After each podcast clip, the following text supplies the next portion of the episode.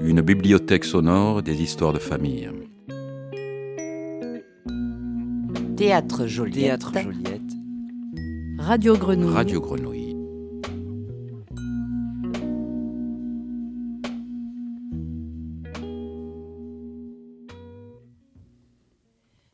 J'ai rêvé, je voyais Jean-Michel Jarre, je voyais plein de musiciens.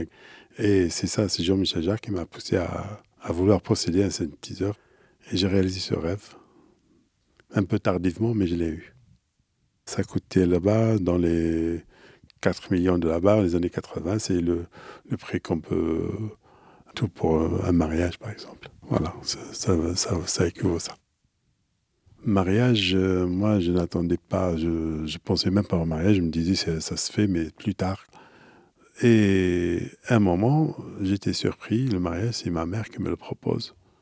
Quand elle a vu que j'allais acheter un, instrument de musique, elle m'a proposé, elle m'a dit, euh, tu dois économiser pour te marier au lieu d'acheter n'importe quoi. Elle me dit, mais et ta cousine? Quoi, ma cousine?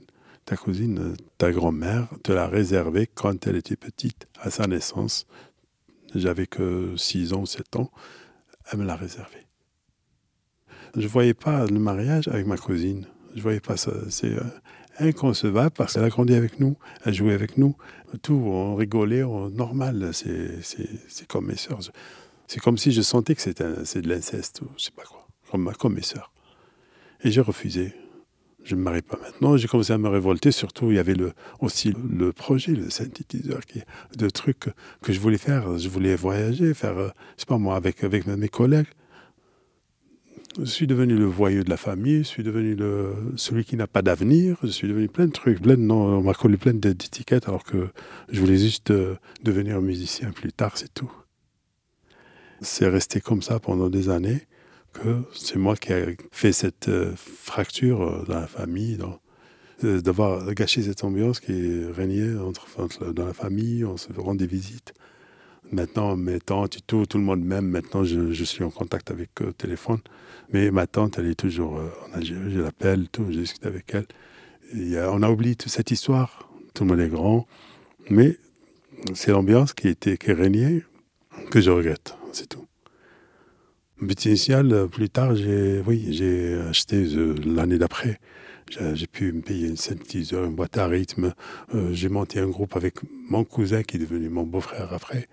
Mais je voulais pas monter, faire de, ça une, comment dire, devenir quelqu'un de célèbre, de musicien. Non, un choc d'enfance.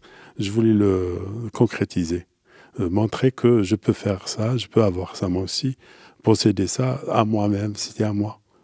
Petit à petit, ensuite, ça y est, je, me suis détaché de ça. J'ai toujours le synthétiseur à la maison et je ne peux pas toucher. Puis aussi, euh, des circonstances que je vais raconter, je, comme ça, occasionnellement, de temps en temps.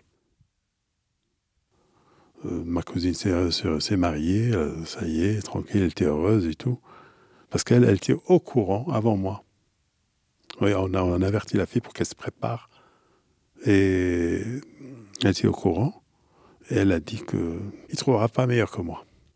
Peut-être, peut-être, peut-être euh, que tout ce qui m'est arrivé après, j'ai pas, pas vécu une vie, euh, comment dire, de couple euh, correcte.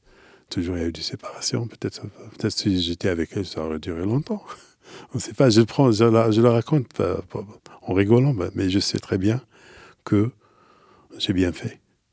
Déjà côté santé et côté euh, sentiment. Une bibliothèque sonore d'histoire de famille Série radiophonique du Théâtre Joliette et Radio Grenouille par Linda Blanchet et Léna Rivière.